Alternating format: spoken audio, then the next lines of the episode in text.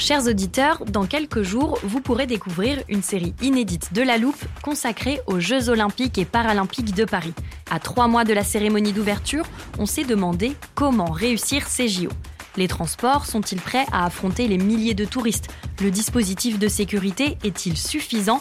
L'enthousiasme sera-t-il finalement au rendez-vous? Pour répondre, on plonge durant cinq épisodes dans les archives des éditions précédentes, accompagnés des journalistes de l'Express. C'est à retrouver à partir du 13 mai sur toutes les plateformes d'écoute. A lot can happen in the next three years. Like a chatbot may be your new best friend. But what won't change? Needing health insurance. United Healthcare Tri Term Medical Plans are available for these changing times. Underwritten by Golden Rule Insurance Company, they offer budget friendly, flexible coverage for people who are in between jobs or missed open enrollment. The plans last nearly three years in some states, with access to a nationwide network of doctors and hospitals. So, for whatever tomorrow brings, United Healthcare Tri Term Medical Plans may be for you. Learn more at uh1.com.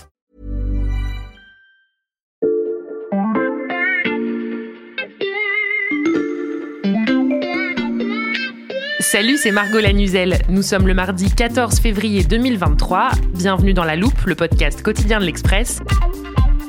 Allez, venez, on va écouter l'info de plus près. Que vous soyez un mordu d'actualité politique ou pas, vous avez forcément vu passer certaines des prises de bec qui font le quotidien de l'Assemblée nationale en ce moment. Depuis plusieurs mois, la majorité présidentielle est fragile et l'ambiance est régulièrement électrique. Le moindre débat donne lieu à des échanges houleux, des invectives entre députés et parfois même des insultes. Tu vas la fermer. Aujourd'hui, le lâche, c'est vous. Venez, venez, venez, descendez. Monsieur le Président, je tiens à dire que cette personne m'a insulté pendant que je parlais. La séance est suspendue pour 5 minutes. Pas possible. Pendant ce temps-là, les négociations avec le gouvernement patinent et régulièrement, ça se finit comme ça. Sur le fondement de l'article 49, alinéa 3 de la Constitution, j'engage la responsabilité de mon gouvernement sur l'ensemble du projet de loi de finances pour 2023. C'est la quatrième fois que la Première ministre a recours à cet article pour faire adopter un texte sans vote. Je vous rassure, on s'arrête là pour la bonne ambiance et les noms d'oiseaux, mais je voulais vous en parler parce que cette atmosphère dénote complètement avec celle d'une autre assemblée dont on va parler aujourd'hui, le Parlement européen. Et pour l'illustrer, je vous propose qu'on prenne un exemple précis, celui de la commission environnement. C'est elle qui doit mettre en place les règles pour remplir les objectifs climatiques de l'Union européenne, de l'économie circulaire à l'utilisation de pesticides en passant par la fin des voitures à essence. Et si on regarde ces résultats dans le détail, la pile des textes votés est impressionnante, surtout avec 27 pays autour de la table, de quoi faire pâlir d'envie les députés français. Dans l'épisode d'aujourd'hui, on s'intéresse donc aux ingrédients du succès de cette méthode verte européenne, mais aussi à ses limites.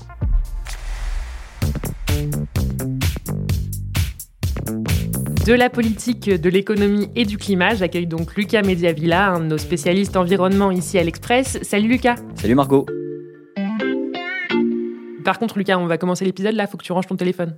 Non, non, mais regarde, Margot, c'est pas mon téléphone, en fait, c'est un dictaphone et dedans, il y a une interview que j'ai réalisée pour l'Express il y a quelques semaines et c'est une interview de quelqu'un qui va pouvoir illustrer tout ce dont on va parler aujourd'hui.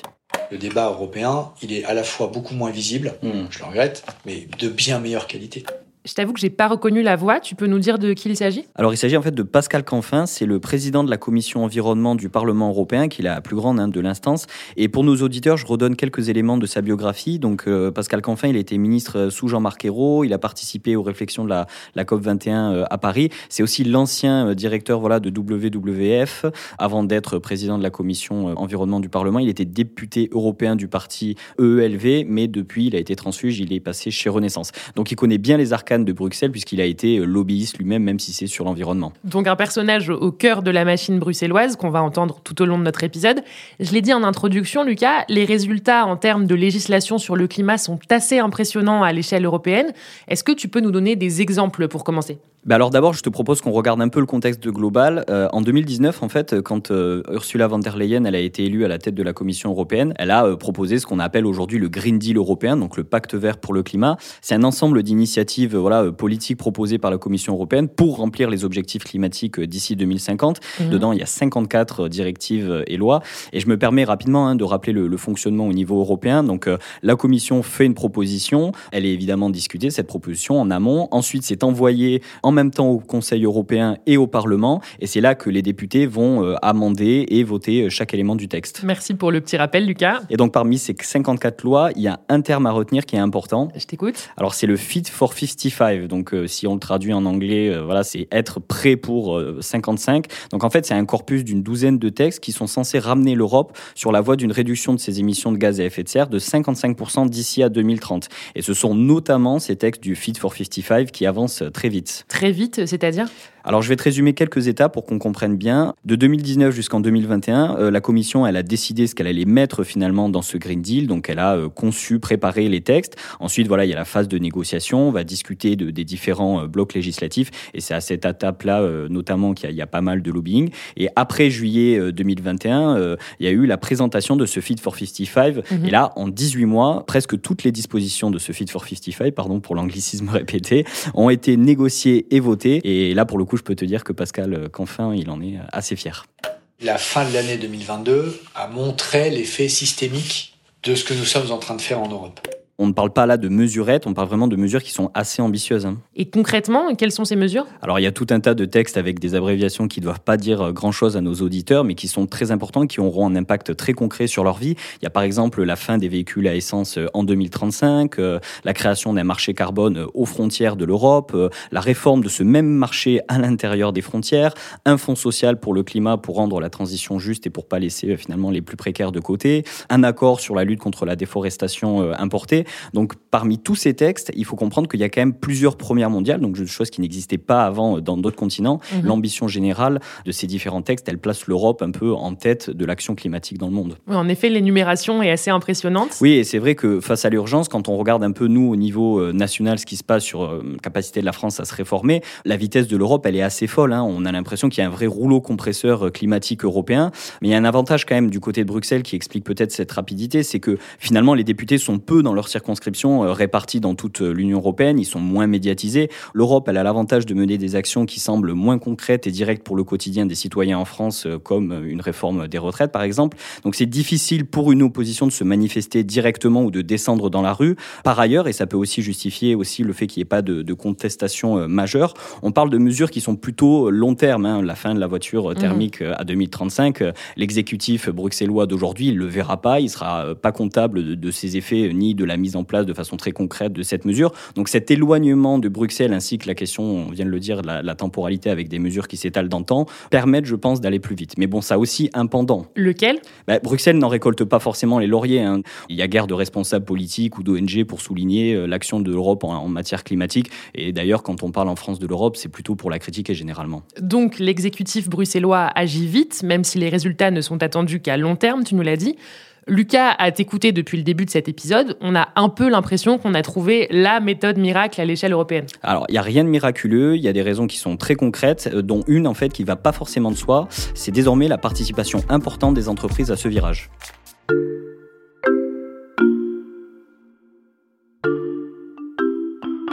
J'ai noté les, moments de l'interview de Pascal Canfin qui allait nous intéresser, euh, histoire de ne pas perdre trop de temps avec mon dictaphone. Et le prochain, c'est à peu près à 2 minutes 20 d'enregistrement. Tiens, écoute.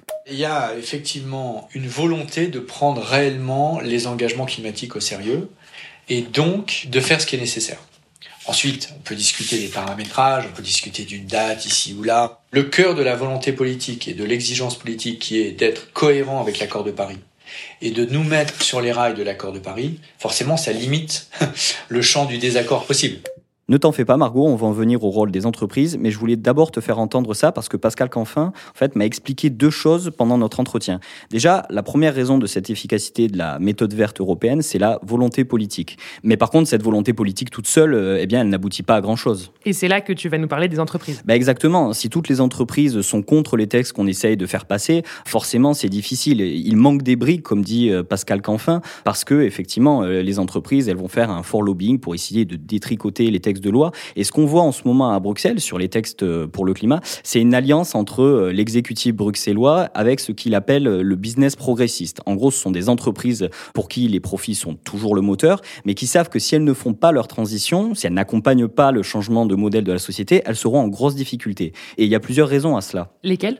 Ben, À l'heure de la crise climatique, euh, le business as usual, pardon encore une fois pour l'anglicisme, c'est terminé après, on en parle régulièrement dans la loupe, mais les événements catastrophiques causés par le dérèglement euh, climatique, les incendies, sécheresses, inondations, ça percute évidemment l'économie, la consommation et donc le business. Et en Europe, il y a une forme de prise de conscience et de maturité aussi des populations sur la nécessité de, de changer de modèle vers des choses plus vertueuses, respectueuses de l'environnement. Une entreprise qui n'a pas compris cela, elle signe un peu son arrêt de mort en fait. Et donc, pour continuer à faire du business et du profit, les entreprises, elles se disent, il faut que je sois acteur de ce changement. Donc cette prise de conscience, c'est une première raison. Quelles sont les autres? Eh bien, c'est concomitant à la prise de conscience des entreprises et des populations, mais c'est l'arrivée à maturité des technologies. Écoute ce que m'a dit euh, Pascal Canfin là-dessus. J'ai noté le moment précis. Voilà, 23 minutes et 26 secondes les réglementations, s'il n'y a pas la technologie, ça marche pas. C'est pour ça que moi, je suis pas du tout dans l'opposition des deux. Parfois, j'entends le monde écolo disant ah oui, il faut euh, progrès technique, ça suffit pas. Bien sûr, ça suffit pas. Hmm. Mais sans ça, hmm. jamais vous faites la neutralité climat. C'est vraiment le faux débat. Il faut s'adosser à des changements technologiques. Alors ce que ça veut dire concrètement, c'est qu'il y a une bataille qui a débuté pour les technologies vertes de demain, une bataille pour les investissements, une bataille pour localiser chez soi ceux qui seront demain euh, finalement les, champions de l'industrie verte, que ce soit euh, voilà sur les véhicules électriques, sur la production d'énergie renouvelable ou peut-être même du nucléaire. Mhm. Et en fait, on passe d'un discours politique qui est parfois euh, peu mobilisateur pour les entreprises de dire il faut qu'on reste sous les 2 degrés à ben non, moi la techno, je veux qu'elle soit chez moi et donc ça ça entraîne des investissements et la volonté d'aller rapidement vers les standards de demain. Je reprends d'ailleurs les termes de Pascal Canfin. Il dit la concurrence fonctionne, mais dans le bon sens. Il emploie même une formule qui est euh, assez forte. Hein. Il dit on utilise la puissance du capitalisme à bon escient. Et on a des exemples, Lucas, des textes qui ont avancé grâce à ce que Pascal Canfin appelle les entreprises progressistes? Oui, tout à fait. Sur la fin des véhicules à essence euh, en 2035, euh, il y a eu cet accord qui est très ambitieux parce qu'on a des Volkswagen, des Volvo, des Stellantis qui s'engagent déjà de leur côté à accélérer sur l'électrique, sur la déforestation par exemple, où le texte final voté est encore plus ambitieux même que celui qui avait été initialement proposé par la Commission. Euh, il y a des acteurs comme Danone, comme Mars, qui avaient eux-mêmes pris des engagements zéro déforestation, euh, bah, qui ont finalement euh, activement aidé à la construction du texte. Volvo, Stellantis, Danone, on parle de grandes entreprises, Lucas. Alors oui, effectivement, ce sont des grosses entreprises. Après, elles ne se sont pas toutes converties à l'écologie, hein, et même certaines de ces entreprises continuent parfois à traîner des pieds. Il reste aussi d'irréductibles climato-sceptiques à Bruxelles. Mais voilà, selon Pascal Canfin, ces entreprises entreprises-là, aujourd'hui, elles sont assez euh, ringardes euh, à Bruxelles. Quand ces entreprises-là sont en désaccord avec une mesure proposée par la Commission, alors évidemment, il y a un round de, de négociation, mais Pascal Canfin et l'exécutif euh, bruxellois, ils les abordent d'une vision, avec une vision assez claire, et c'est ce passage-là de notre entretien. Vous ne pouvez vous opposer à une mesure pro-climat que si vous en mettez une équivalente, alternative sur la table. Vous devez mettre autre chose qui atteint le même niveau de performance climatique. Parce que sinon, ça fait de vous un acteur qui, de facto, euh, nous empêche d'avancer sur le climat. Mmh. Mais tant que vous n'avez pas de proposition alternative, je considère que celle qui est sur la table, c'est la meilleure.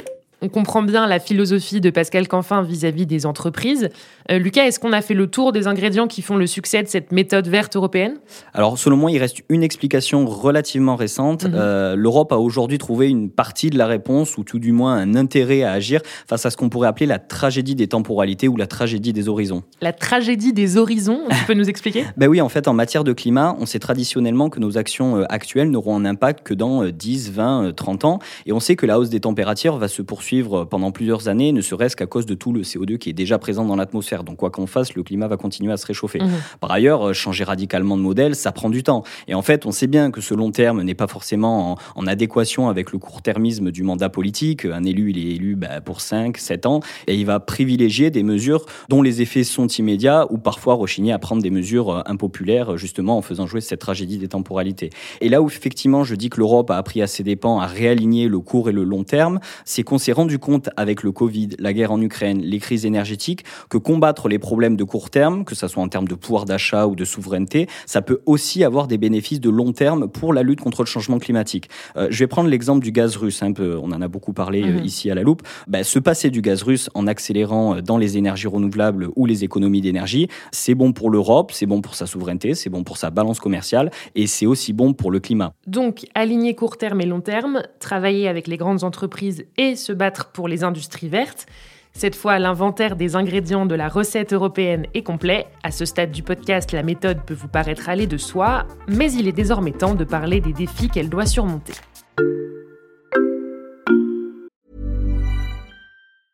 Hiring for your small business? If you're not looking for professionals on LinkedIn, you're looking in the wrong place. That's like looking for your car keys in a fish tank. LinkedIn helps you hire professionals you can't find anywhere else, even those who aren't actively searching for a new job but might be open to the perfect role. In a given month, over 70% of LinkedIn users don't even visit other leading job sites. So start looking in the right place. With LinkedIn, you can hire professionals like a professional. Post your free job on linkedin.com slash people today.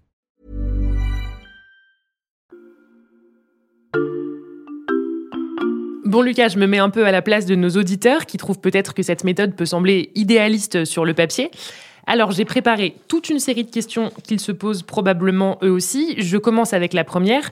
Même si on ne voit pas au Parlement européen des scènes similaires à celles de notre Assemblée nationale, il doit bien y avoir des désaccords entre les 27 pays sur le climat. Oui, oui, tu as tout à fait raison. Euh, bah, par exemple, l'élargissement du marché carbone aux bâtiments et aux transports, euh, il a été retoqué une fois par les députés euh, avant d'être adopté à la fin de l'année 2022. Il y a toujours de nombreux débats, il y a toujours des lobbies qui essaient de détricoter certains textes pour que les réglementations soient moins dures ou rapides qu'initialement prévues. Il ne faut pas être naïf sur ce point et les ONG ou les think tanks sont à ce titre indispensables hein, dans leur rôle de vigie pour s'assurer qu'on est bien sur le chemin des accords de Paris. Mhm. Mais à l'image du conflit entre euh, Paris et Berlin sur la question du nucléaire ou encore euh, voilà sur la réforme du marché européen de l'électricité, il y a même certains désaccords qui sont aujourd'hui très importants et dont on n'est pas sûr qu'on arrivera à trouver voilà une voie de sortie.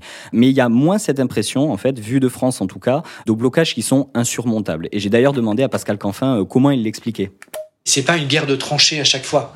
C'est au contraire la recherche, à chaque systématiquement la recherche de compromis pour mmh. trouver une majorité. Et je constate que c'est une culture quand même politique qui existe en Allemagne, qui existe en Danemark, qui existe aux Pays-Bas, qui existe en Autriche, mmh. et que la partie de l'Europe mmh. qui a cette culture politique, qui assume des compromis, qui assume le fait que la bonne idée peut être dans le camp d'en face, justement, qui n'est pas un camp, mais qui est un, un, élément de la société qui est différent, qui est plus ou moins progressiste, plus ou moins conservateur, mais qui n'est pas un camp opposé. Alors je me permets quand même d'ajouter que la comparaison que j'ai faite avec notre Assemblée nationale dans mon papier et que tu as relevé aussi en début du podcast, elle n'est pas tout à fait juste. Le mode de fonctionnement, il n'est pas comparable. Hein. L'Europe, elle n'a pas le choix que d'être construite euh, sur le compromis, euh, parce que sur certains textes, il y a la possibilité d'avoir des vétos euh, qui sont bloquants. Donc c'est pas un gouvernement et une opposition. On a 27 pays, donc le compromis, c'est culturel, c'est aussi lié aux institutions bruxelloises. Mmh, en effet, merci pour la précision, Lucas. Je continue avec ma liste de questions. Tu nous as dit que les décisions prises à Bruxelles paraissaient plus lointaine pour le grand public, mais est-ce qu'il n'y a pas quand même un risque que cette méthode verte finisse par faire grincer des dents dans certains pays européens? Oui, oui, c'est vrai. Et d'abord parce que euh, l'inflation des lois et des textes pro-climat pourrait susciter une opposition euh, grandissante, euh, alors que dans beaucoup de pays, l'opinion publique, elle est déjà chauffée à blanc par l'effritement du pouvoir d'achat et les crises à répétition. Et j'anticipe peut-être une de tes prochaines questions, hein, Margot, mais, il faut pointer un autre risque pour tous ces textes, c'est le risque d'exécution sur l'ensemble des grands principes que j'ai énoncés un peu au début du, du, podcast. En fait, placer très haut le curseur sur le plan législatif ne vaut rien si finalement l'ambition initiale s'étiole en cours de route à cause de l'impossibilité pour les différents acteurs du monde économique et social d'atteindre leurs objectifs. Si je prends euh, l'exemple de la voiture électrique, on peut euh, fixer cet objectif à 2035 de fin des véhicules euh, à essence. Si on met pas en place toute l'infrastructure en termes de bornes de recharge, si on rend pas la voiture électrique abordable pour les foyers voilà, les, les plus modestes, on n'arrivera pas à cet objectif. Donc effectivement, il faut s'assurer que dans la mise en œuvre, on respecte encore l'ambition initiale du texte et on se donne les moyens de le faire. Et d'ailleurs, Pascal Canfin, lui, forcément, il défend l'action européenne à ce titre on ne pense jamais un seul texte isolément. Hmm. C'est pour ça que le Green Deal, c'est 50 lois. Si vous voulez un changement systémique qui marche, hmm. dès que vous touchez à un, point d'équilibre du système actuel, bah, il faut le reconfigurer avec un autre, etc. etc. Ça implique de prendre tous les bouts du problème à 360.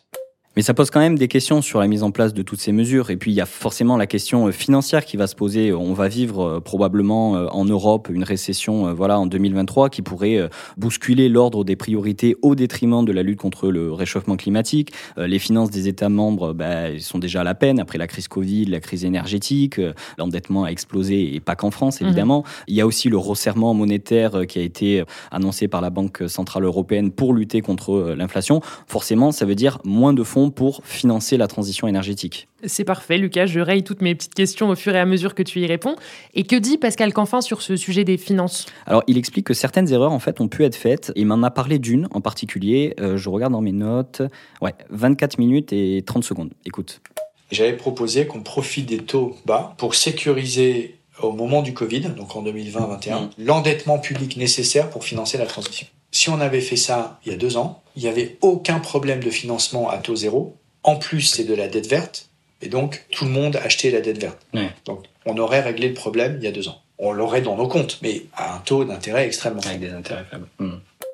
Aujourd'hui, on resserre, donc moins d'argent euh, facile, alors même que les chantiers de 2023 seront tout aussi importants. Et quels sont ces chantiers de 2023 ben, Je vais t'en citer quelques-uns. Il y a des textes sur l'économie circulaire, la réduction de la dépendance sur les métaux critiques qui va nécessiter de forts investissements pour développer des mines ou des usines de production de batteries et autres, la réforme du marché de l'électricité, le doublement de la part des énergies renouvelables dans le mix, l'accélération vers l'hydrogène décarboné. Et puis le, le, très gros chantier, et vous en avez déjà euh, parlé dans la loupe, c'est la réponse finalement à l'Inflation Reduction Act américain. Euh, voilà, les États-Unis qui ont investi 400 euh, milliards dans la transition énergétique, l'Europe va devoir se mettre au diapason, ça veut dire beaucoup d'argent. Donc on a deux gros dossiers à venir, mais pas mal de potentiels obstacles qui pourraient ralentir le rouleau compresseur européen sur l'environnement. Oui, c'est sûr, euh, la Commission et le Parlement, ils marchent toujours sur une ligne de crête entre ambition climatique d'un côté et nécessité de sauvegarder les intérêts industriels des entreprises et ou le mode de vie de ses citoyens, sinon évidemment la contestation, elle serait importante. Et en fait, cela se traduit assez concrètement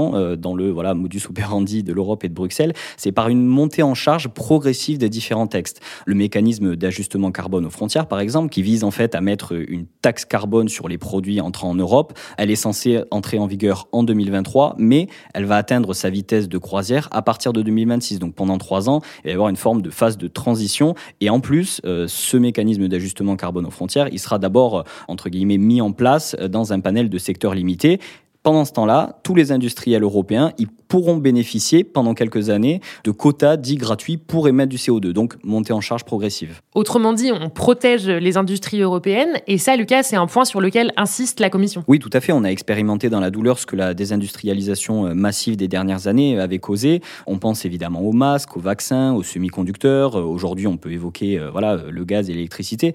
Il y a la volonté d'arrêter les frais qui est assez bien compréhensible et il est logique en fait qu'un continent qui a des hauts standards en matière d'environnement, de protection de l'environnement, de lutte contre le réchauffement climatique, bah, demande une forme de réciprocité de la part de ses partenaires commerciaux pour éviter euh, la délocalisation euh, d'industriels peu scrupuleux hors d'Europe dans des pays euh, moins disants sur le sujet, mais aussi globalement pour la lutte contre le réchauffement climatique. Mmh. Et c'est d'ailleurs un point central dans l'argumentaire de Bruxelles aujourd'hui. La force de frappe de l'Union européenne, c'est la taille de son marché de consommateurs. On n'a pas de pétrole en Europe, on n'a quasiment plus de gaz, on n'a pas de métaux, on n'a pas beaucoup de force en fait sur les matières premières, si ce n'est agricole peut-être et encore. Mais en fait, l'Europe, elle reste un marché euh, puissant de consommateurs. On parle de 450 millions de citoyens quand même, à fort pouvoir d'achat si l'on compare avec le reste du monde, ce qui donne la capacité, en imposant des lois aux partenaires commerciaux de l'Europe, de se protéger, de faire en sorte que les autres s'alignent sur ces standards-là, car ils n'auront pas d'autre choix s'ils veulent continuer à vendre en Europe.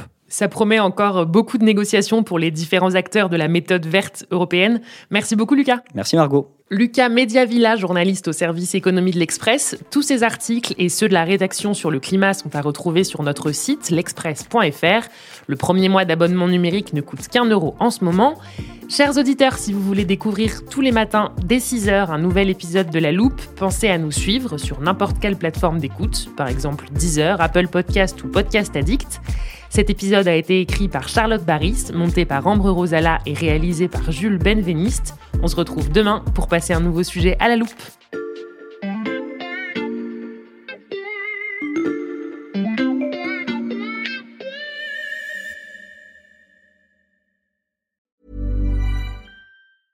Mother's Day is just around the corner, and it's time to pamper the special moms in your life. And what better way than with Osea's limited edition skincare sets featuring clean, vegan, cruelty free products that are safe for your skin and the planet?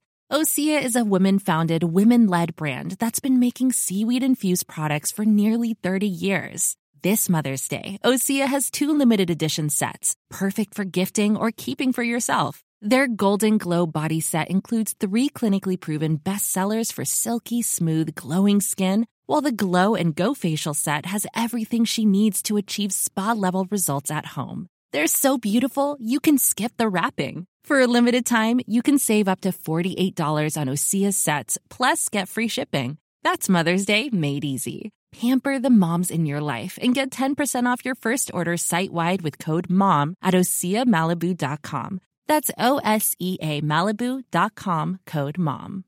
When you make decisions for your company, you look for the no brainers. And if you have a lot of mailing to do, Stamps.com is the ultimate no brainer. It streamlines your processes to make your business more efficient, which makes you less busy. Mail checks, invoices, legal documents, and everything you need to keep your business running with Stamps.com.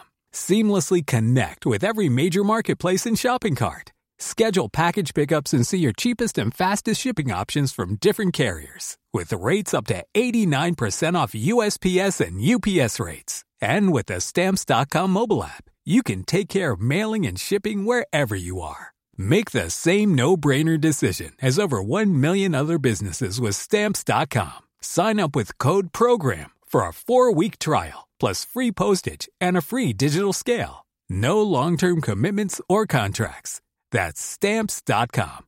Code PROGRAM.